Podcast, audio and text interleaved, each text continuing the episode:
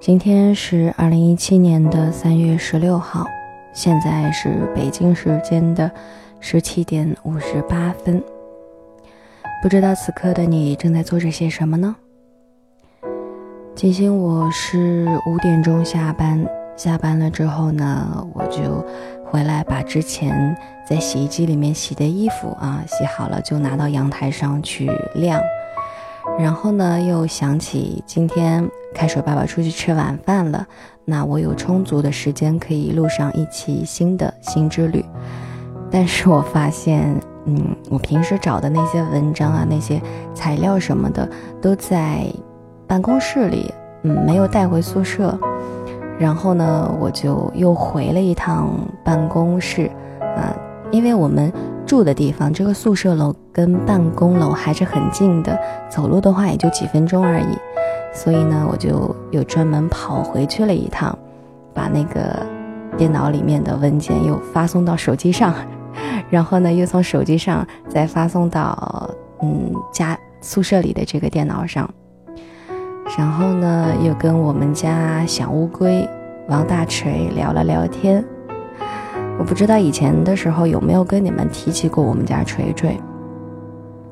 我们家锤锤呢是一只，嗯，年龄多大来着？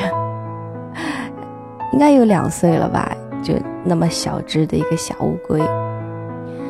嗯，准确的来说，它是开水爸爸养的一只小乌龟，打从前年的时候就开始养。那个时候我还没有来山东呢，那个时候开水爸爸一个人在这边工作。然后呢，闲来无事，他就养了一只小乌龟。刚养的时候特别小，特别小只。就我觉得，嗯，像那种小乌龟的话，它要养的话，我觉得肯定都活不过几天。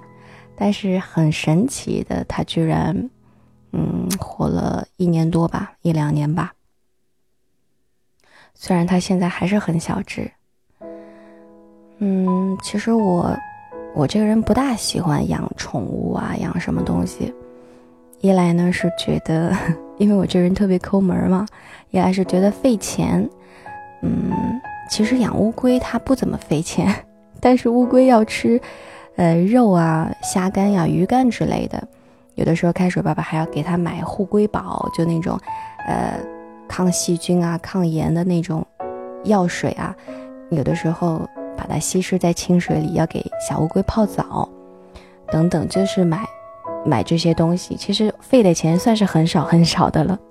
但是刚开始的时候，我就是不喜欢他养这些东西，觉得费钱。我觉得钱的话能省一点是省就省一点，我这人还挺喜欢攒钱的。我觉得没有必要去花的这个钱就不要去花了。比如说你闲来没事儿，你养什么乌龟呀？多费钱的一桩差事啊！这就属于没事儿找事儿。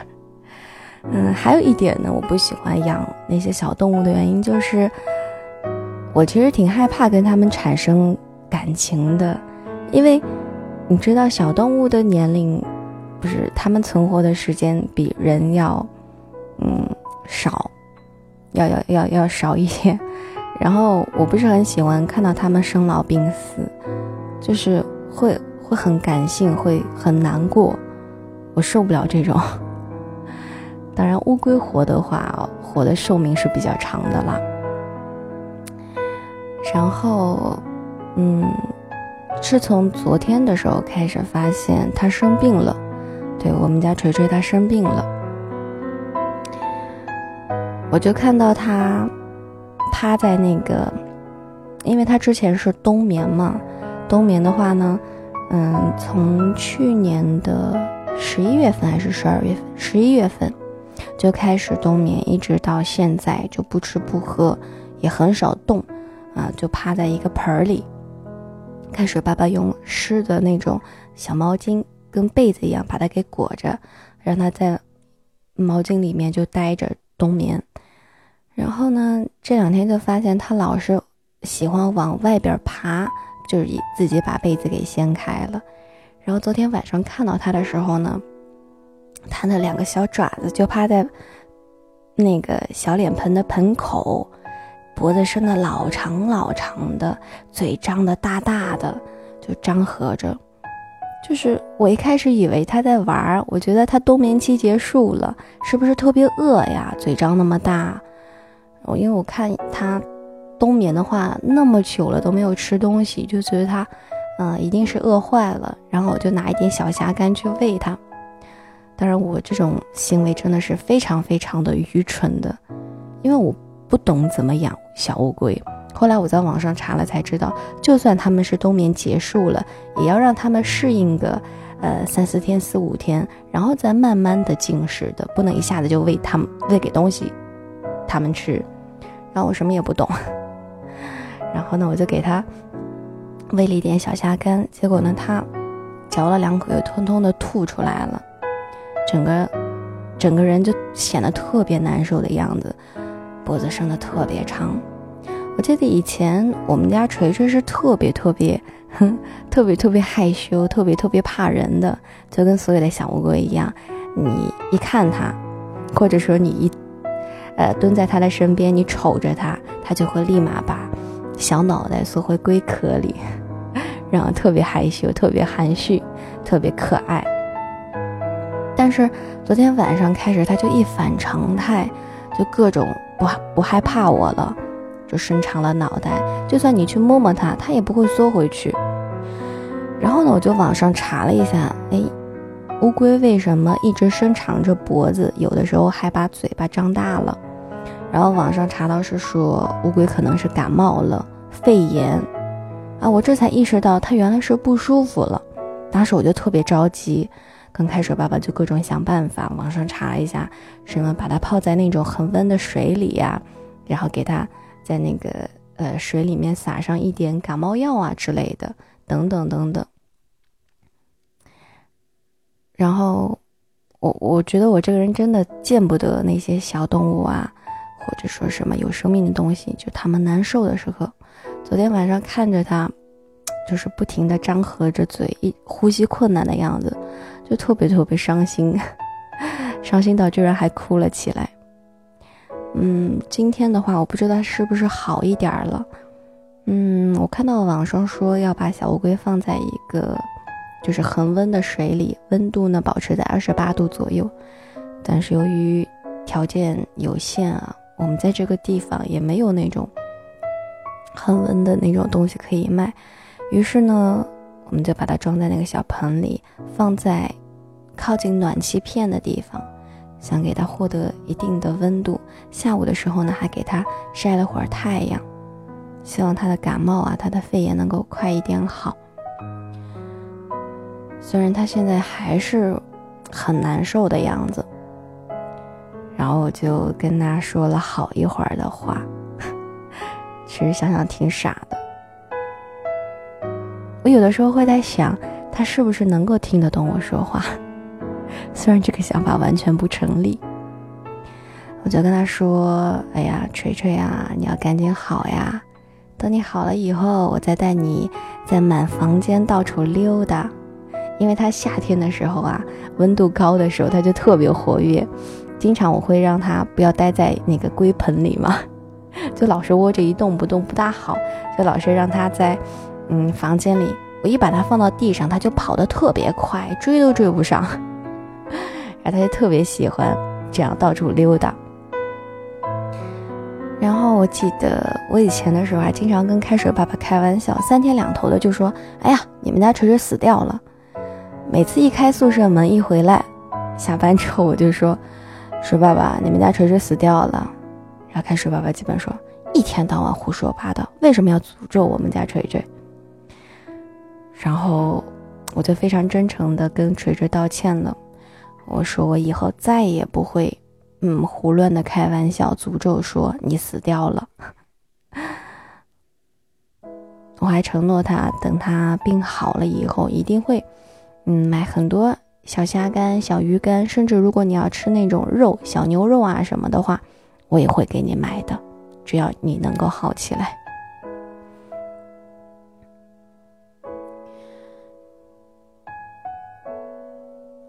我发现有的时候，比如说我跟锤锤对话啊，可能我知道他听不懂，当然我内心期望他是能够听懂的。我觉得我跟他在说这些话的时候，是我自己的内心会得到一点点安慰。嗯，我跟他说完话之后，我自己心里会舒服很多，因为我会假设他听懂我的话了，我假设他已经答应我，他会好起来，会怎么样？其实我只是想跟你们说锤锤的事情，锤说个一两分钟的，我没想到又叨叨了十分钟。嗯，我觉得应该你们不是会很喜欢我这样这样啰嗦吧？那今天呢是要跟大家来分享这样一篇文章的。我看到它旁边有一个括号，深度好文。好吧，那接下来呢，就让金星来跟你分享一下这一篇被标注为深度好文的文章，同样是来自人民日报这个微信公众号。人与人的交流不是身体语言的交流，是心灵与心灵的交流。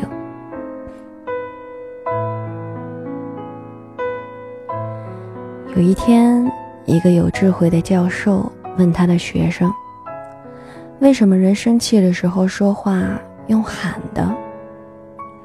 所有的学生都想了很久，其中就有一个学生说：“因为我们丧失了冷静，所以我们会用喊的。”教授又问：“但是为什么别人就在你的旁边，你还是要喊呢？难道就不能小声的说吗？为什么总是要用喊呢？”几乎所有的学生都乱七八，都七嘴八舌的说了一堆，但是没有一个答案能够让教授感到满意。最后，教授解释到说，当两个人在生气的时候，心的距离是很远的，而为了穿越心的距离，使对方能够听见，于是必须要喊。但是在喊的同时呢，人会更加的生气，更生气，距离就会更远，距离更远，就又要更大声的喊。教授接着继续说，而当两个人在恋爱的时候，会是什么样子的呢？情况刚好相反，不但不用喊，而且说话都很轻声细语。为什么呢？因为他们的心。很接近，心与心之间几乎没有距离，通常是耳语式的说话。但是心中的爱，却因此更加的深厚了。到后来，根本就不需要言语，所以相恋中的两个人只要用眼神就可以传情。而那个时候，心与心之间，早就已经没有所谓的距离了。最后，教授做了一个结论：当两个人争吵的时候，不要让心的距离变远，更不要说那些会让心的距离变得更远的话。过一会儿，等心的距离已经有些近了，再好好的说吧。两个人在生气的时候，心的距离是很远的。生气的时候，请保持沉默。请不要在生气的时候做任何决定。同时，不要轻易的去指责别人，因为我们没有足够的智慧去知道别人生活里的喜怒哀乐，去真正体谅别人的酸甜苦辣。每个人因为立场不同，所处的环境不同，很难去了解对方的感受，所以不要一味的。随意去指责、去批评，否则会给别人带来伤害。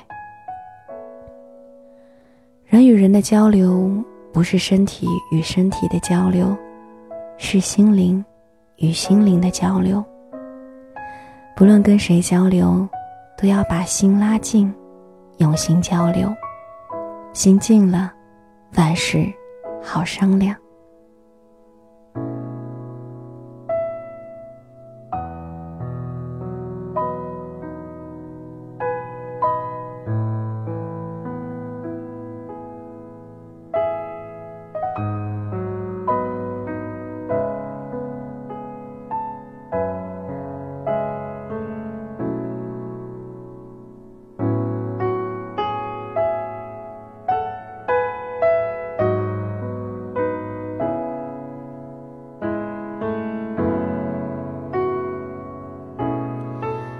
因为又害怕分享什么歌曲而被说什么因什么版权方要求啊等等等等之类的，而而导致您的第一百四十六站被下架、被暂时下架等等等等。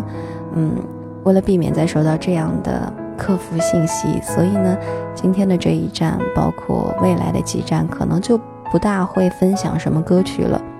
或者等我找到一些比较小众的，但是同样很好听的歌曲的时候，嗯，同样不受版权方什么限制的时候，再来跟你们分享一些歌曲吧。那么今天的这一站呢，就这样结束吧。现在是北京时间的十八点十四分，下一站我们不见不散。